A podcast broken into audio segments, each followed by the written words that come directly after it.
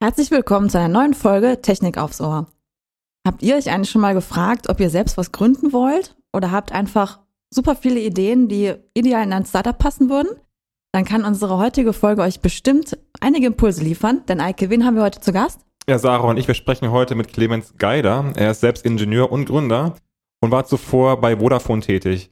Seit 2016 ist er Geschäftsführer des DigiHub Düsseldorf Rheinland. Was das ist und was ihr eben als Start-Upper, als Gründer beachten müsst, das erfahrt ihr in der heutigen Folge. Und wir wünschen euch jetzt viel Spaß dabei.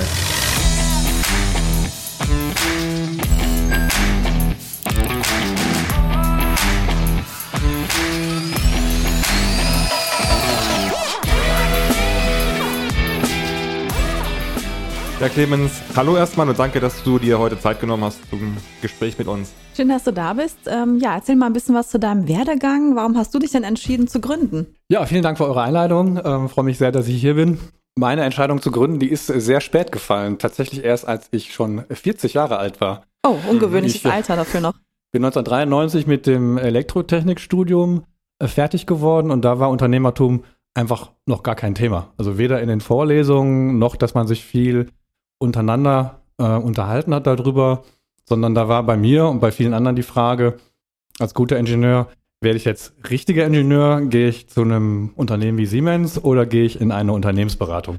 Ich bin dann in eine Unternehmensberatung gegangen, die war aber zumindest technisch orientiert. Das war eine IKT-Beratung, mhm. äh, Mittelständler. Kurz, was heißt IKT? Informations- und Kommunikationstechnik. Mhm. Mhm.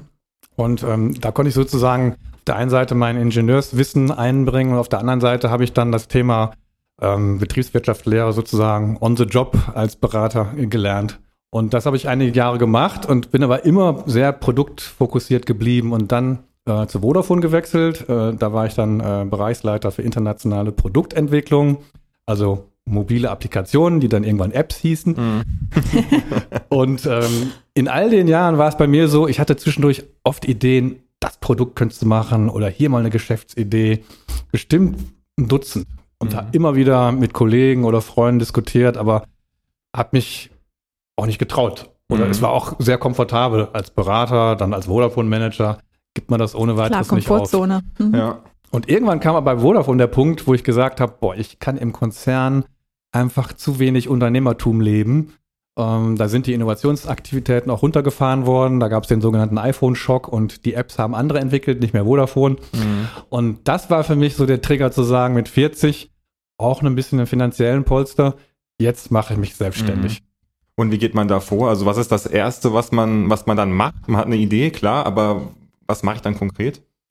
Also ich hatte ein kleines Sabbatical, ähm, bin gewandert, war im Ausland ein paar Monate und hatte so ein kleines Notizbuch mit und habe äh, alle Ideen zusammengetragen, die mir so in den Kopf gekommen sind und habe nach und nach im Laufe der Monate äh, für mich ein Modell der Selbstständigkeit entwickelt, was ein bisschen nicht das normale Startup war, sondern ein etwas anderer Ansatz.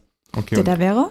Ähm, ich wollte einerseits äh, was mit Startups machen, andererseits bin ich aber im Herzen auch immer noch Unternehmensberater geblieben und ich habe mir überlegt, wie kann ich die beiden Welten vereinen. Das habe ich gemacht, indem ich einen Startup-Inkubator gegründet habe mit mhm. Kollegen. Das heißt, wir haben mit anderen Startups und teilweise auch selbst einerseits Startup-Projekte entwickelt und andererseits haben wir auch gleichzeitig eine Unternehmensberatung aufgebaut mhm. und haben auch diese beiden Welten wunderbar miteinander verbunden, weil natürlich das Thema Startups bei Unternehmen auch ähm, ja ein heißes Thema mhm. ist. Äh, war auch vor zehn Jahren schon so, als wir da äh, gegründet haben und dann konnten wir von Beginn an Synergien nutzen zwischen diesen beiden Welten. Mhm. Mhm. Und ähm, das Startup-Leben habe ich dann sozusagen auf der einen Seite ausgelebt in den Projekten, wo ich selber involviert war, teilweise sogar als Mitgründer, mhm. während wir andere Projekte einfach nur finanziert haben. Das heißt, Startup Inkubator heißt, ich gründe Startups und finanziere sie gleichzeitig auch? Das ist so richtig. Es gibt natürlich den ganz großen bekannten Inkubator Rocket Internet. Ähm, die haben das ja in den ähm, von 2008, 2009 an äh, so betrieben, dass die vor allen Dingen auch Geschäftsmodelle aus den USA geklont haben. Wir waren so eine Art Mini-Inkubator, ähm, und haben sowohl Projekte rein finanziert, mhm. dann waren wir eher in so einem Modus eines Business Angels und wir haben auch eigene Projekte tatsächlich als Gründer, wo wir operativ gearbeitet haben, als Geschäftsführer selbst aufgesetzt. Und, ähm, und dann gibt es auch noch Mischformen, wo wir so ein bisschen operativ mithelfen und auch finanzieren, ein anderes Team. Das ist relativ üblich, dass es diese Mischmodelle bei Inkubatoren gibt. Manchmal engagiert man sich mehr, manchmal weniger. Wie entscheidet man das, wo man sich mehr engagiert? Also nach Überzeugung oder weil irgendwie das Modell einem gut gefällt oder wie geht man da vor? Das ist sehr einfach. Ähm, wenn das eigene Ideen sind, dann brennt man da so für, dass man sich ja, dann selber. Ja, das ist für einen Gründer wahrscheinlich relativ klar. ja. Und wenn es andere Ideen sind, die man zwar gut findet, aber die man nicht selbst hatte, sondern andere Gründer, dann ist man eher der Finanzierer. Welches waren denn die eigenen Projekte oder die eigenen Startup-Ideen? Die sind tatsächlich aus dem, ja, aus dem persönlichen Umfeld entstanden.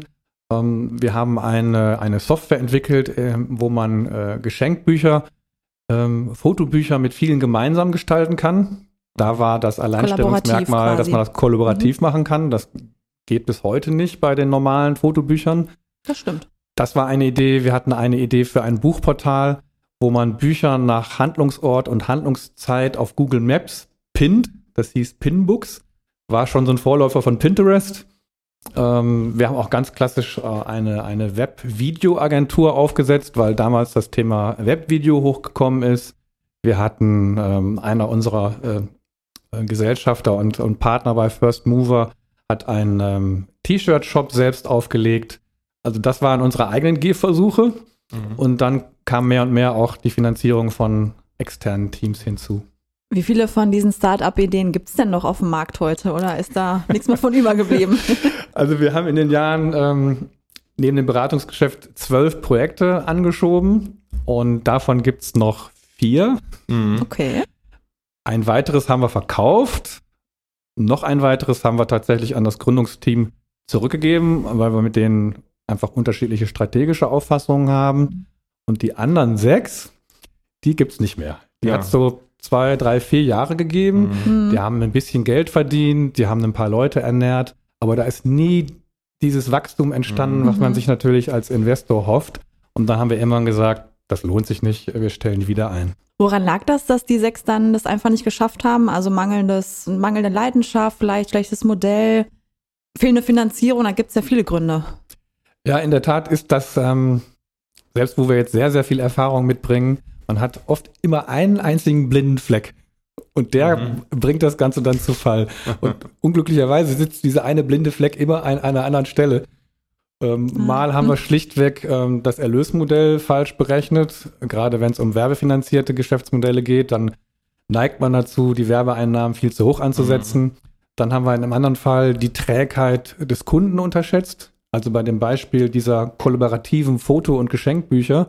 Das war eine super Idee, fanden auch viele Kunden toll.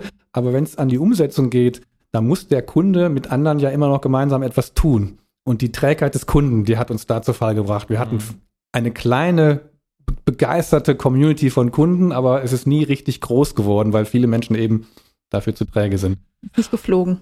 Und ähm, im anderen okay. Fall hat sich das Team zerlegt. Mhm. Äh, da, wo wir auch dann ausgestiegen sind, wo ne? wir das ganze Startup an das Team zurückgegeben haben, sind immer unterschiedliche Gründe und man ist leider auch nie gefeit, dass in der Zukunft das nicht nochmal passiert. Das ist ja auch, glaube ich, der Punkt bei Startups generell, dass äh, die ersten ein, zwei Jahre vielleicht dann gut laufen und dann merkt man aber an einem Punkt, dass es dann irgendwie doch sich irgendwie entgegengesetzt entwickelt und dann doch nicht so einschlägt, wie man, wie man das eben äh, sich vorgestellt hat. Aber das ist, denke ich mal, eigentlich ein, ein Punkt, mit dem man als Gründer schon von Anfang an rechnen muss, oder? Ja, der wird interessanterweise ausgeblendet. Jeder weiß einerseits, dass neun von zehn Startup-Versuchen scheitern, aber es gibt ja den sogenannten Erfolgsbias, Success Bias, also mhm. man orientiert sich an den Erfolgen, nicht an den, nicht, nicht an den Miterfolgen und ähm, das ist einerseits das Schicksal der Gründer, andererseits ist es aber auch gut so.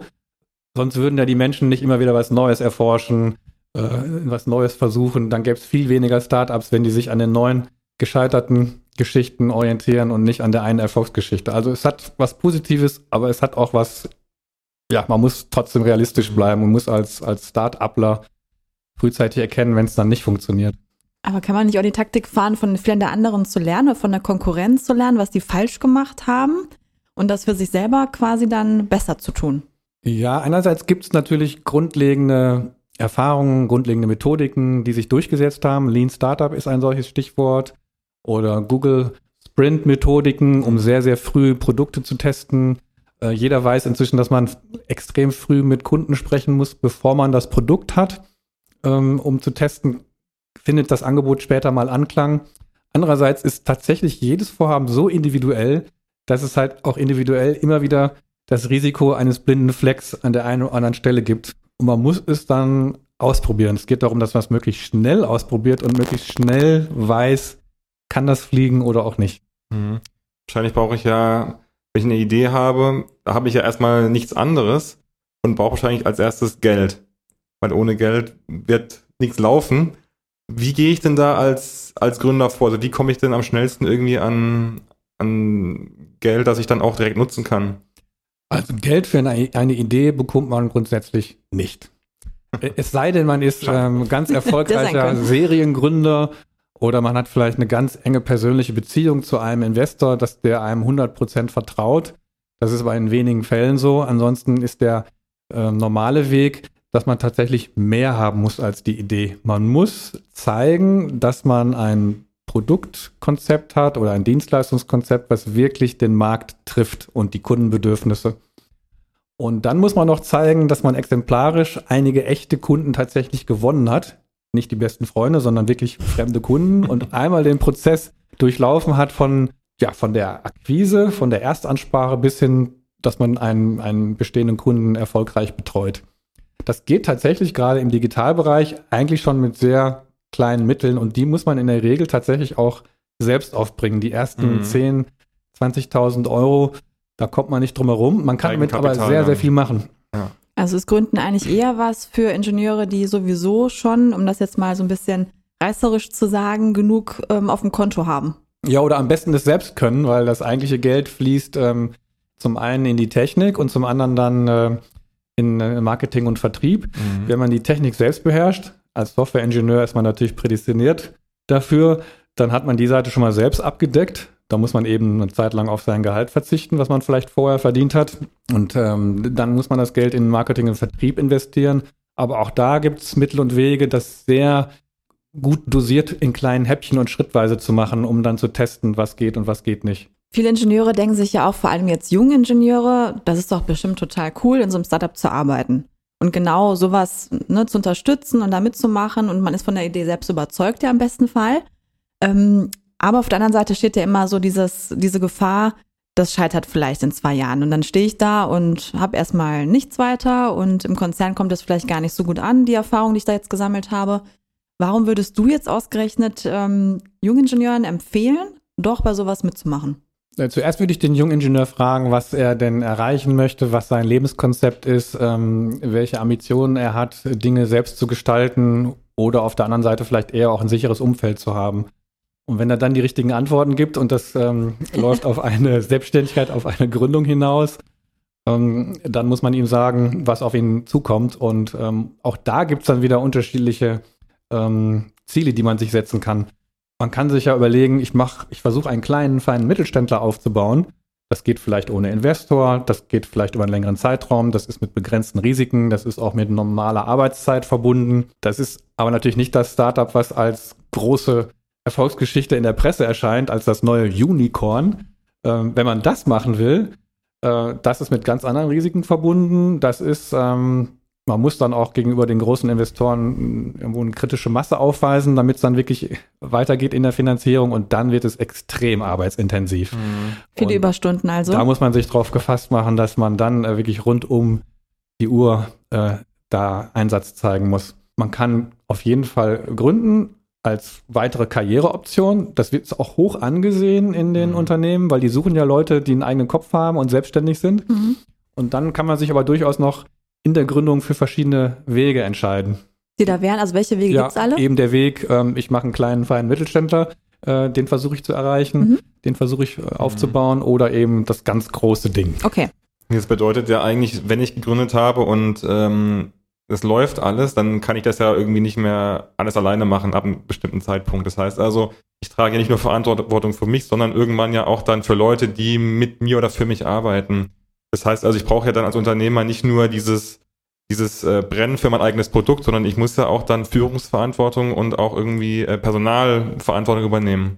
Absolut. Ganz am Anfang ist es ideal, wenn man dann schon ein Zweierteam ist, wo man so grundsätzlich gesprochen die technischen Kompetenzen mit den betriebswirtschaftlichen Kompetenz Kompetenzen verbindet. Mhm. und wo man auch als Zweier-Team gegenseitig im Austausch ist und nicht im eigenen Saft schmort. Also da sollte man eigentlich schon darauf achten, dass das von Beginn an angelegt ist.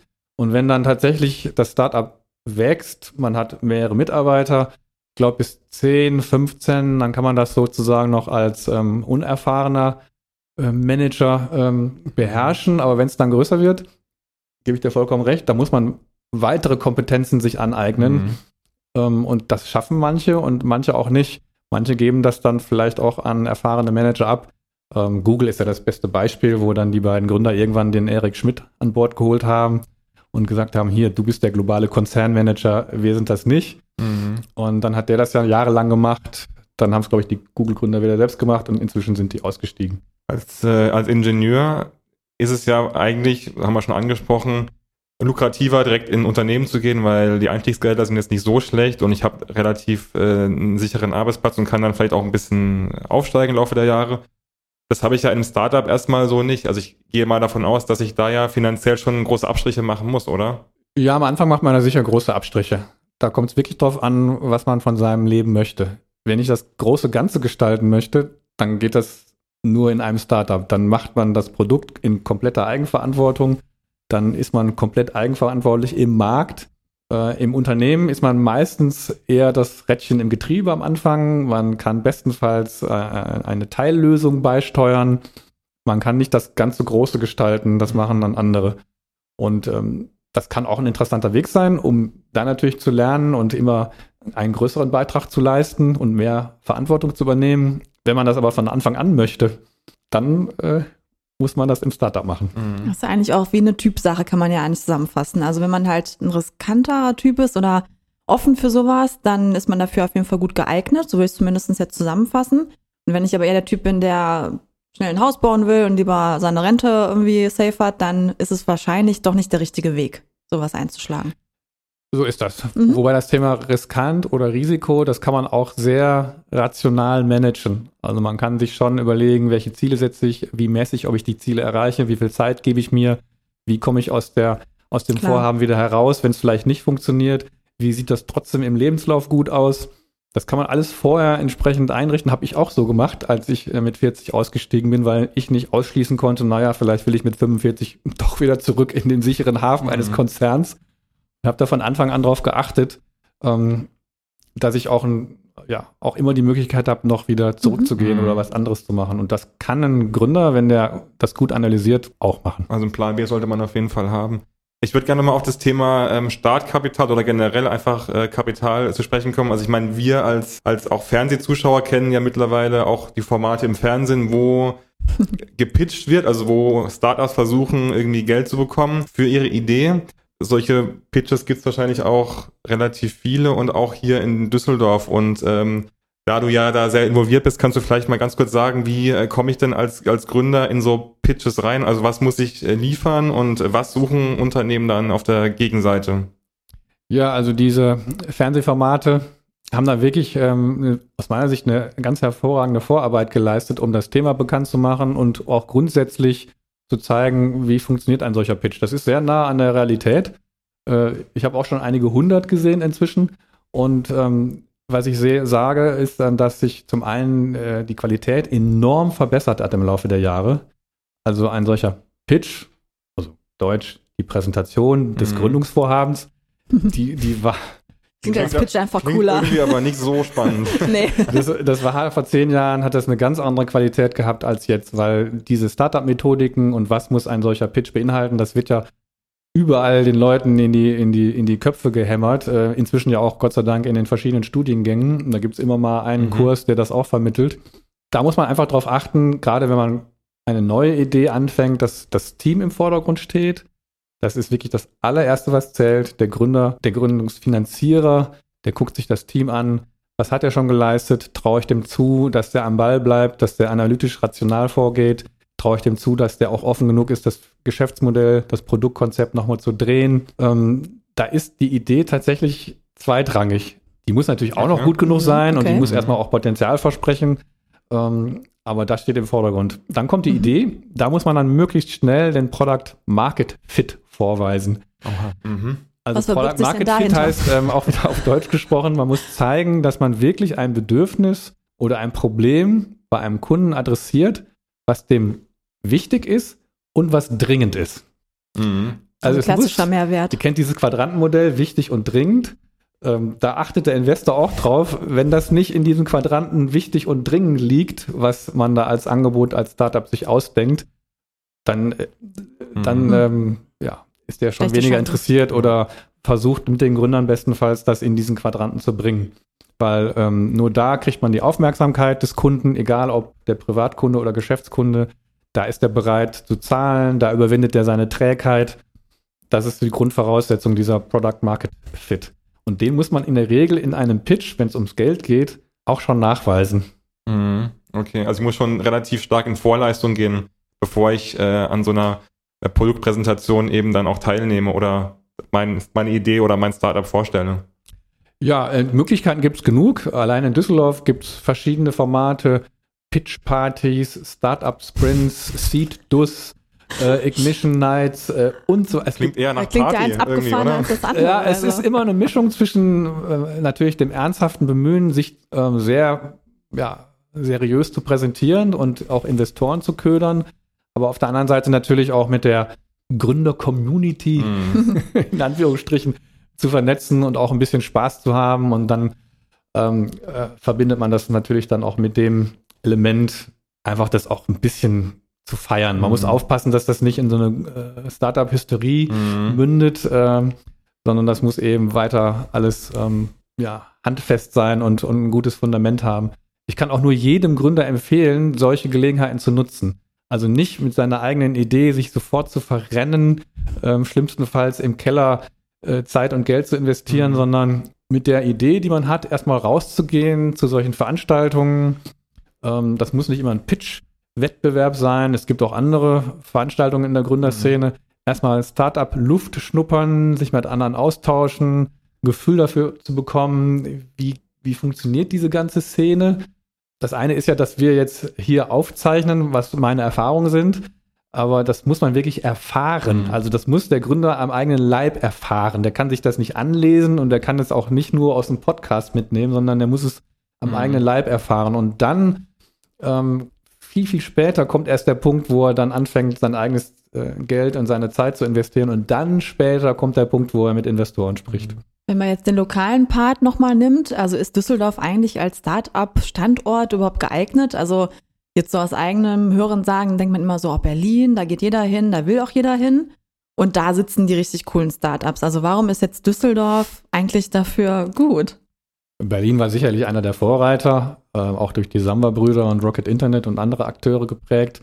Das ist ja auch schon 15 Jahre her. Inzwischen hat, ähm, hat Nordrhein-Westfalen, hat Düsseldorf und viele andere Städte in Nordrhein-Westfalen haben wirklich ganz stark nachgezogen. In Düsseldorf gibt es fast 400 Startups inzwischen. Ah, okay. Mhm. Mm, Also die, die Anzahl der Startups hat sich sehr, sehr gut entwickelt. Das gilt auch für andere Städte in NRW. NRW insgesamt liegt nach Hochrechnungen, was die Anzahl der Startups angeht, ganz vorne als Bundesland, Mhm. vor Berlin, vor Bayern und anderen. Also hat nach Hochrechnungen die größte Anzahl von Startups. Mhm. Jetzt muss NRW und auch Düsseldorf ähm, an der Qualität arbeiten. Mhm. Dadurch, dass man später gestartet ist, die Startups noch hier sehr jung sind, sind die noch relativ klein, die haben noch keine Wachstumsgeschichten, keine Erfolgsgeschichten, keine großen Finanzierungen. Mhm. Da Mhm. ist sicherlich Berlin und München um, noch im Vorsprung, aber auch da holt äh, NRW und holt Düsseldorf wirklich ähm, grandios auf. Letztes Jahr sind 5 Milliarden an Investitionsgeldern geflossen. Davon sind mehr als eine Milliarde nach NRW gegangen. Mhm. Immer noch mehr als zwei Milliarden nach Berlin, muss man sagen. Aber immerhin, man sieht, Ja. äh, es hat sich schon ähm, sehr, sehr gut entwickelt. Und auch die Anzahl der sogenannten Unicorns, also die Startups, die eine Unternehmensbewertung haben von äh, ja, eine Milliarde Mhm. Euro. Davon gibt es so um die 20 in Deutschland. Ein paar haben es schon erreicht, ein paar sind kurz davor. Und die meisten kamen bisher auch aus Berlin. Jetzt gibt es aber auch die ersten Kandidaten aus Ah. äh, NRW. Ja, spannend. Also Düsseldorf hat ja schon sozusagen alte Einhörner, Trivago, Mhm. Money gibt es auch schon Jahr, äh, Mhm. mehr als zehn Jahre, aber die sind, glaube ich, auch schon fast Einhorn. Ähm, aber es gibt ja Instana aus Solingen, es gibt DeepL, hier der Übersetzungsdienst aus Köln, Mhm. ähm, Lean IX, äh, auch aus Köln.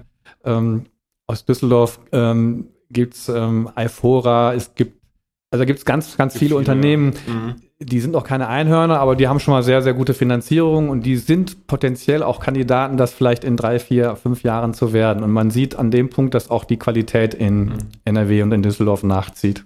Du hast gerade gesagt, 400 Startups gibt es in NRW. Kannst du auch schon so Zahlen nennen? Ähm, 400 in Düsseldorf. In Düsseldorf. Und in NRW, NRW dürften das um so die 2000 sein. Okay.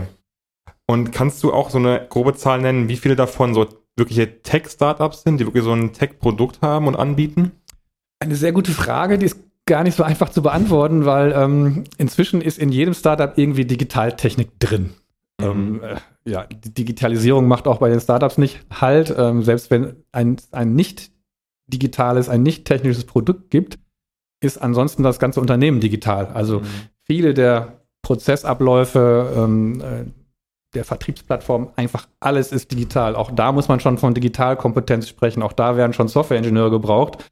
Wenn es jetzt um das Produkt geht, an sich, dass das Hightech ist, da würde ich so auf ein Drittel tippen. Okay. Also wo mhm. wirklich dann das Produkt an sich echtes mhm. Hightech ist. Entwickelt mhm. sich auch in NRW gerade hin zum Guten. Vielleicht ist es auch schon die Hälfte aller Startups, weil NRW ist ein B2B-Land. Also ein Land, wo man eher mit Geschäftskunden als Startup zu tun hat, als mit Privatkunden. Berlin kennt man von den Lieferservices und von Auto 1 und so weiter.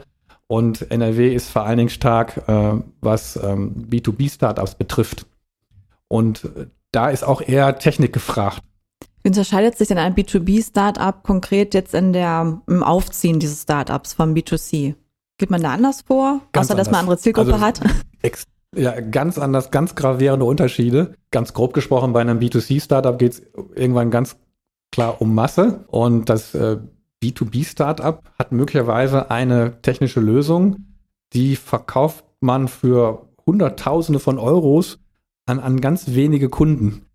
Äh, da muss man im Vertrieb ganz anders agieren, da muss man einen mhm. Kunden möglicherweise über ein, zwei Jahre entwickeln. Das ist auch sehr ähm, äh, kostenintensiv, weil man den Vertrieb an der Stelle vorfinanziert. Aber es ist natürlich dann ganz anders, als wenn man Millionen Kunden hat als, als B2C-Startup. Und da geht es um Fernsehwerbung, da geht es um Online-Marketing und das hat ein sehr spezialisiertes B2B-Startup überhaupt nicht. Da geht es ja dann wirklich viel, genau, viel mehr um äh, Marketingkosten wahrscheinlich. Wenn ich so B2C habe, dann brauche ich ja eben ganz viel Werbung. Ich muss mich bekannt machen. Ich brauche wahrscheinlich auch einen Online-Shop. Und äh, genau, bei B2B ist es dann weniger als Marketing, aber eher die Entwicklung, die im Vordergrund steht wahrscheinlich, oder? Genau so ist es. Ähm, okay. äh, Toll zusammengefasst, Eike. ja, sehr schön. Schon viel gelernt heute. ja, und B2B ist eben der, äh, der starke Punkt, den jetzt Düsseldorf und andere NRW-Städte vorweisen können im Vergleich zu ähm, dem Beispiel Berlin.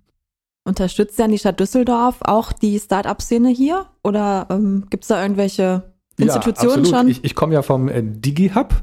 Die Langform ist Digital Innovation Hub Düsseldorf Rheinland. Äh, das Land NRW hat 2015 analysiert, wo gibt es denn noch Defizite in der Digitalwirtschaft. Man hat erkannt, es gibt noch zu wenige und auch noch zu wenig gute Startups einerseits und auch die Unternehmen bekommen zu wenig Innovationsimpulse aus der Startup und auch aus der Hochschulszene.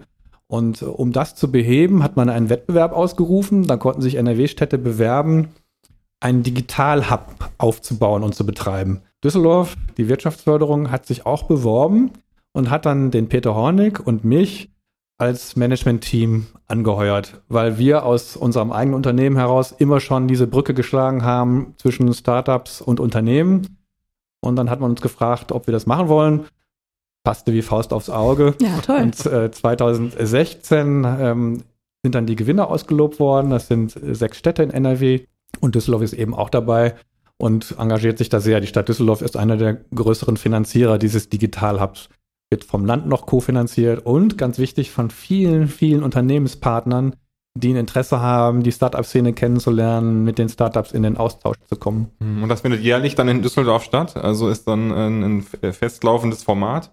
Wir haben ähm, uns tatsächlich als, jetzt kommen wieder zwei Begriffe, als Matchmaker und als Accelerator positioniert. Wow. Mein Gott, so Buzzwords. Ähm, also Matchmaker auf Deutsch, wir sind Kontaktvermittler zwischen den verschiedenen Marktakteuren also zum Beispiel bringen wir Startups und Unternehmen zusammen. Ganzjährig dann, also das passiert dann quasi. Durchgehend, okay. fortlaufend mhm. auch eins zu eins. Mhm. Und wir haben spezielle Veranstaltungsformate, wo wir das tun. Da bringen Okay. wir dann Unternehmen, Startups, Wissenschaftler und Investoren zusammen. Und äh, das gibt ganz spezielle Formate, da kommen 50 Leute. Wir haben aber auch riesengroße Formate. Jetzt am 13. Februar der Digital Demo Day. Mhm. Der eine oder andere hat vielleicht die Plakate gesehen, die in der Stadt aushängen. Da wird der äh, Tag ja, beworben. Das ist auf dem Areal Böhler. Wir bringen da fast 200 Tech-Startups hin, national und international. Fokus B2B, wie eben besprochen, Mhm. Fokus Industrie. Und wir erwarten um die 4000 Fachbesucher von Unternehmen, Investoren, Gründungsinteressierte, äh, Hochschulwissenschaftler und Absolventen. Und das ist sozusagen eine riesen Vermittlungsplattform, Mhm. Matchmaking-Plattform, die wir da aufgebaut haben. Und davon haben wir noch andere Formate. Ja, das ist das, wo wir eben den Markt beleben, indem wir die richtigen Leute zusammenbringen. Und das zweite Standbein ist das Acceleration. Das ist auf Deutsch die Startup-Förderung. Wir haben ein Programm aufgelegt, wo wir Startups klassenweise durch ein fünfmonatiges Intensivprogramm begleiten. Eine Klasse besteht immer aus fünf Startups. Wir haben drei Klassen pro Jahr, also so 15 bis 20 bringen wir pro Jahr durch das Programm. Fünf Monate von der Idee zum Prototypen und ersten Ah. Markttests. Also wie Dozenten oder Lehrer, die dann diejenigen begleiten. Oder wie kann man Ja, sich das das- vorstellen? Das ist das eine, Coaching, Mentoring. Äh, Ja. Wir stellen auch die Büroräume zur Verfügung. Wir geben Geld sogar auch für das Prototyping, weil oft gibt es halt nicht den Softwareingenieur, der es selbst bauen kann, sondern da muss man tatsächlich erstmal einen Dienstleister bemühen. Wir kennen diese Dienstleister, wir helfen, die richtigen auszuwählen. Und äh, dann ist das Ziel, dass nach fünf Monaten das Startup so weit ist, dass es erste Erfolge nachweisen kann und dann kommt wieder ein englischer Begriff, ready for investment. Also Dann geht's dann los. ist es soweit, dass es äh, vielleicht in so ein Fernsehformat geht Ja. oder bei Investoren pitcht. Okay. Ja, okay. Ja, also ich bin total begeistert von dem Thema, ist super spannend und es ist auf jeden Fall ja auch, wie du eben schon angedeutet hast, bei den Formaten sehr gefragt und auch sehr interessant auf jeden Fall für Ingenieure. Und so abschließend hast du noch irgendwie so drei knackige Tipps, was du an die Hand geben würdest, wenn man jetzt einfach sagt, ich habe so viele tolle Ideen und ich möchte einsteigen. Was muss ich da auf jeden Fall beachten?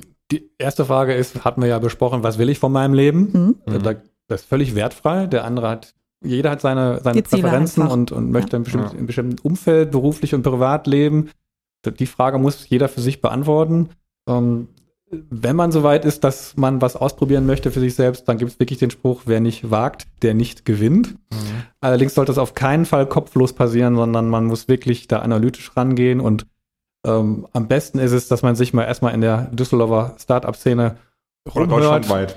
Oder dass so, man ja. schnuppert, dass man zu uns kommt, zu unseren Veranstaltungen, zu unserem Förderprogramm, äh, zu vielen anderen, die das anbieten und dann nach und nach ähm, guckt, dass man möglicherweise seinen Job aufgibt oder nach dem Studium so schrittweise in das eigene Unternehmen einsteigt. Darf nicht zu schnell passieren, auch nicht zu langsam. Man muss da genau den richtigen, die richtige Mitte Geschwindigkeit finden. Okay, super. Wunderbar. Ja, dann vielen Dank, äh, Clemens Geider, für die interessanten Einblicke und ich glaube, wir wissen jetzt äh, viel besser, wie Startups denn funktionieren, beziehungsweise wie sie sich eben gründen. Und ja, nochmal vielen Dank.